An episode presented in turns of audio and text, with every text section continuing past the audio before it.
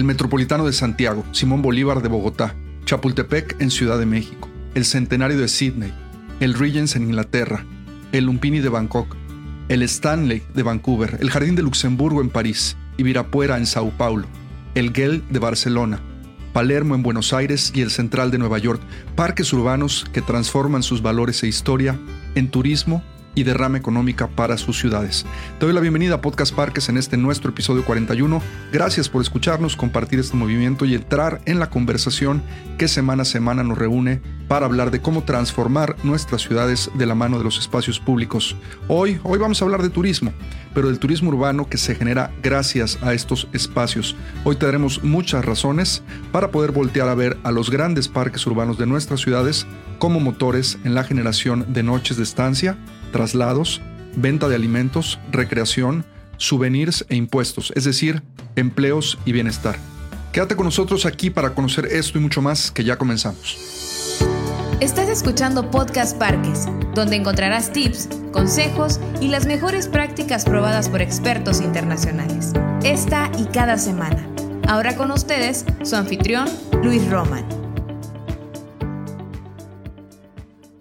¿Son los parques urbanos motores que pueden impulsar el turismo en nuestras ciudades? ¿Cuáles son aquellos beneficios puntuales a los que podríamos aspirar si detonamos inversiones en grandes espacios públicos? Si pudiésemos hablar de manera muy simple sobre el comportamiento de un turista, podríamos afirmar que las personas dejan sus hogares para viajar cierta distancia hacia un cierto destino. Una vez en el destino es difícil que las personas decidan permanecer solamente en su hotel, sobre todo cuando no se trata de destinos de playa. La idea cuando un turista visita una ciudad es vivir la ciudad. Cuando esto sucede, los servicios que dan soporte a la industria turística, como lo son los hoteles, los restaurantes y los comercios varios, se ven beneficiados de estas visitas, pero no son la razón principal de la misma. Estos son servicios de apoyo que aprovechan para lanzar ofertas a grupos segmentados identificados. Lo que realmente activa el turismo son las atracciones de una ciudad, y muchas de estas se encuentran en dónde? En los parques urbanos y espacios públicos. De la misma forma, algunos espacios son en sí atracciones mismas. Esto nos hace pensar de manera lógica que los parques activan el turismo de las ciudades. Aunque no siempre se reconoce esto, los parques desempeñan un papel importantísimo en la economía turística de una ciudad. Por ejemplo, el Parque Central de Nueva York recibe anualmente más visitantes de fuera de la ciudad, 11.5 millones, y está en el top 5 de los atractivos turísticos de esta ciudad junto con el Parque Highline. El Millennium Park, por su parte, en Chicago, se ha convertido en el gran atractivo turístico de esta ciudad. De hecho, este parque hace por sí solo que la ciudad de Chicago recaude más de mil millones de dólares anualmente en turismo, y el parque costó 500, es decir, la mitad. Los parques entonces, junto con los programas de recreación, pueden servirnos como una fuente muy importante de publicidad, reconocimiento de marca ciudad y conveniencia para precisamente nuestras ciudades. Estos factores inevitablemente se traducen en economía, en ingresos. ¿Son entonces los parques urbanos motores para la generación de ingresos turísticos? Por supuesto, por supuesto que lo son. Vamos ahora a hablar puntualmente de cómo poder hacer que nuestros grandes parques sean generadores de ingresos turísticos. Estas son las cuatro categorías básicas o conceptos que harán que nuestras ciudades transformen sus parques en grandes atractores para el turismo.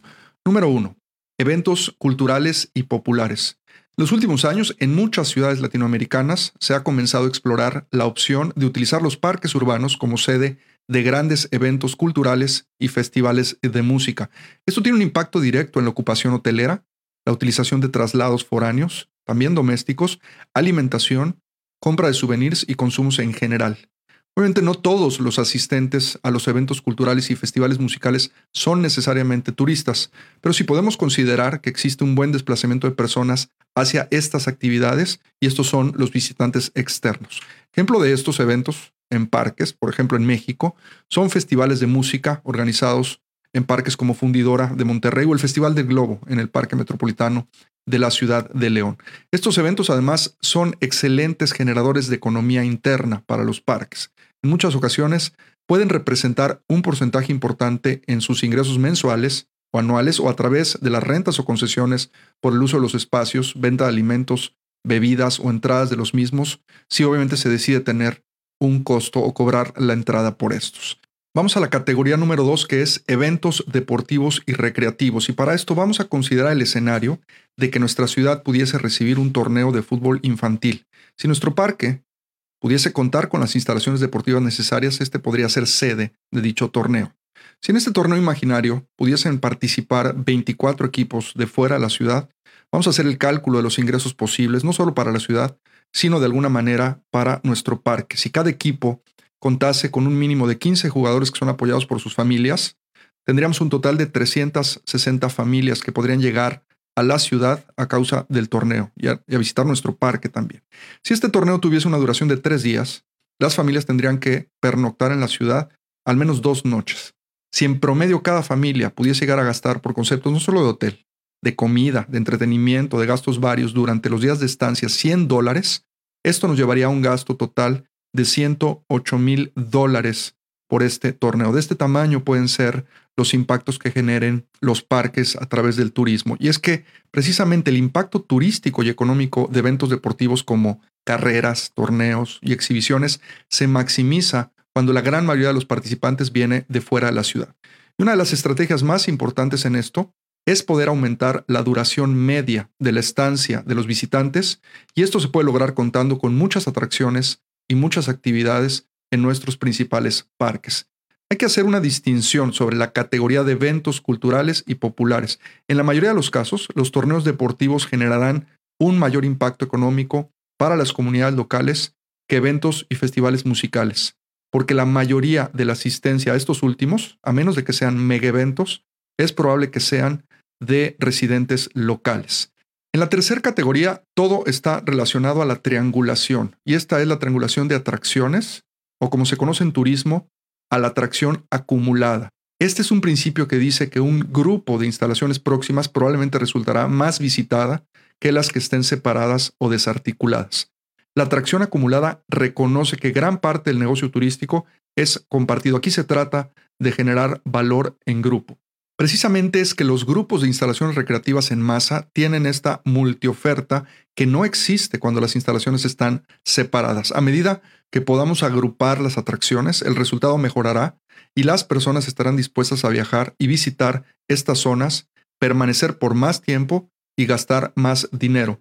Parques donde podemos agrupar la presencia de diferentes atracciones como museos, zoológicos y sitios de interés histórico siempre son mucho más interesantes que visitarlos por separado. Jardines, paisaje y arte. Esta es nuestra cuarta categoría y tiene que ver con la belleza y es probablemente una de las más apreciadas. Los grandes parques diseñados y dotados a través del paisaje natural, los árboles, la vegetación, los lagos, pero también por el arte, son extremadamente valiosos en nuestras ciudades. Ya lo comentábamos al inicio del podcast en relación a parques como el Millennium Park de Chicago. Todos los visitantes de este parque quieren ir a tomarse una foto en la maravillosa escultura de Anish Kapoor, la nube o el frijol como mucha gente la conoce. Y esto hablando de los hitos que a través del arte se pueden crear. Pero ¿quién no disfruta de las grandes áreas verdes, los bosques urbanos dentro de nuestros parques, así como las grandes vistas en las explanadas y en los lagos?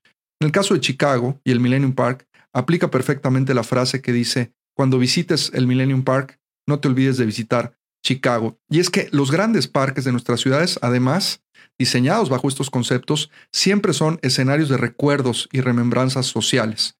La fotografía y el video, no solo social, sino para bodas o celebraciones personales, y también el tipo de fotografía que se utiliza para comerciales de televisión, documentales y películas, son siempre muy recurridas en este tipo de espacios, de grandes parques.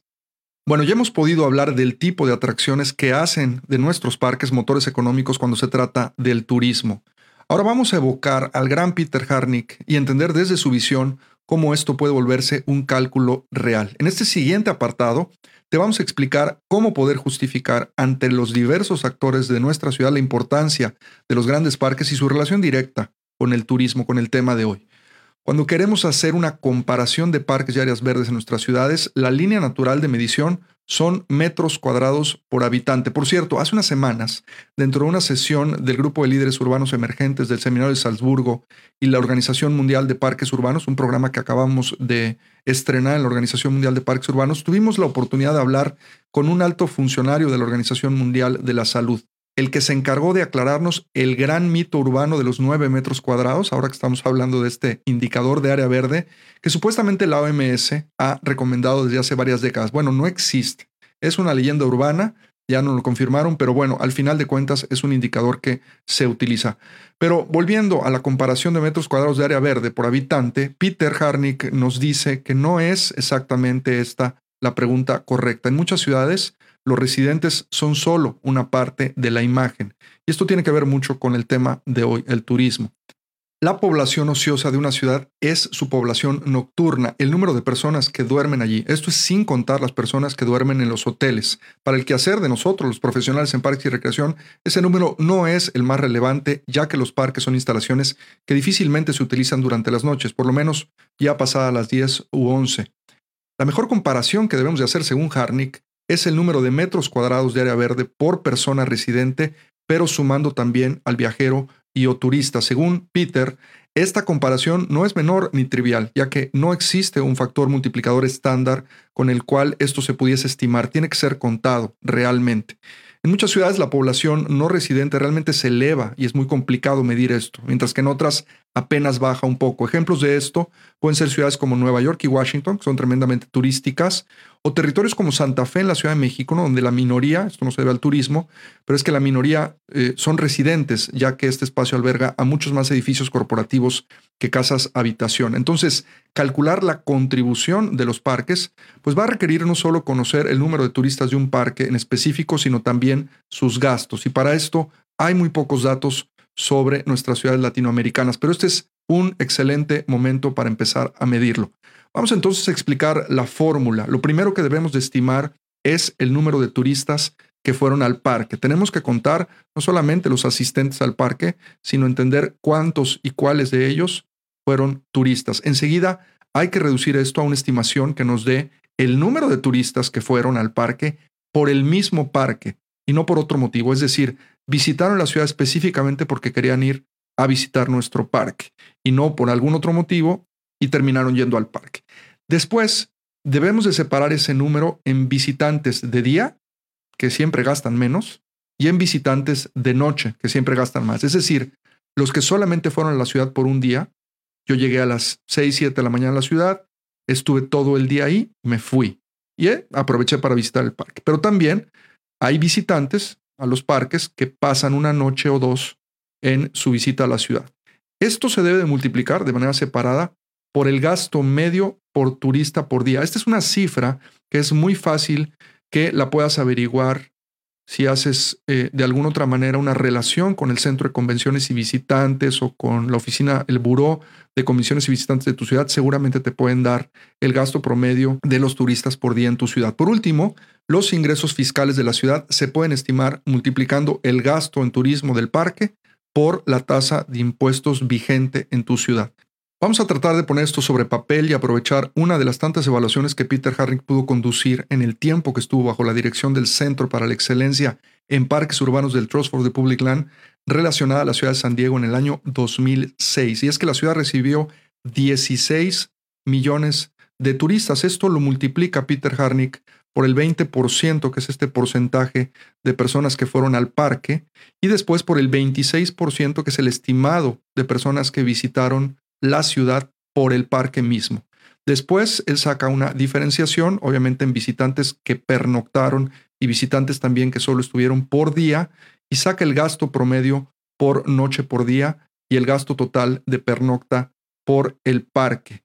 Este indicador que hace un momento te decíamos que es el gasto promedio por noche por día, son 107 dólares que la ciudad de San Diego, de alguna otra manera, a través de su buró de convenciones y visitantes, estableció como un promedio de gasto por turista. Esto dio 87 millones de dólares. Lo puedes revisar en la tabla. Después también en la tabla explicamos, como lo eh, comentamos anteriormente en la fórmula, los visitantes que solamente fueron por día. Y esto al final también se multiplica por la tasa de impuestos, dando una utilidad neta de 40 millones de dólares. Es decir, la ciudad de San Diego generó 40 millones de dólares en el año 2006 gracias a los parques urbanos de la misma. Estos datos son proporcionados por el Buró de Convenciones y Visitantes de California y también la tabla y el estudio son eh, propiedad y proporcionados por Peter Harnick y el Trust for the Public Land. Puedes consultar toda la referencia también en las notas. Y también, si quieres conocer más del trabajo de esta persona, de Peter Harnick, te recomendamos su libro Urban Green. Es sin duda una de las publicaciones que todos los que nos dedicamos a los parques y espacios públicos debemos de leer en algún punto de nuestra carrera. Bueno, vamos a las conclusiones y es que en el episodio 38 pudimos cubrir muchos de los indicadores que un parque debe medir. El turismo es uno de ellos, sobre todo cuando se trata de grandes parques y bosques urbanos. Te recomendamos mucho, si diriges o trabajas en uno de estos espacios, buscar la forma de pactar con el Buró de Convenciones y Visitantes de tu ciudad. La idea sería desarrollar los indicadores en sociedad con el Buró que midan los motivos de visita de las personas a la ciudad cómo los parques inciden en esto. Otra de las conclusiones importantes es que definitivamente tenemos una gran oportunidad de promover el turismo urbano a partir de los parques. Los grandes espacios públicos de las ciudades no solamente son importantes por las multivocaciones o el servicio que le puedan proporcionar a los ciudadanos residentes, también como lo hemos visto a lo largo de este episodio, pueden ayudar tremendamente a generar economía a través del turismo. Por último, hay que mencionar las muchas oportunidades que tenemos para generar precisamente actividades turísticas a través de los espacios públicos y los parques urbanos, ya sea a través de eventos, festivales, sitios históricos, arte y paisaje o la organización de eventos deportivos. Los grandes parques pueden y deben de ser motores de generación de actividades a través de sus atracciones. Hasta aquí con el tema de parques y turismo, pero si quieres profundizar y conocer más de esto y de cientos de temas que te ayuden a mejorar tu práctica profesional, únete a la ANPR y sé parte de la comunidad de profesionales en parques, recreación y espacios públicos más grande de América Latina. Te invitamos a ingresar a www.npr.org.mx y conocer todos nuestros recursos gratuitos y exclusivos para nuestros miembros. Y a propósito de conexión, estamos estrenando Biblioteca Digital después de muchos meses de desarrollo en temas de software en nuestra plataforma.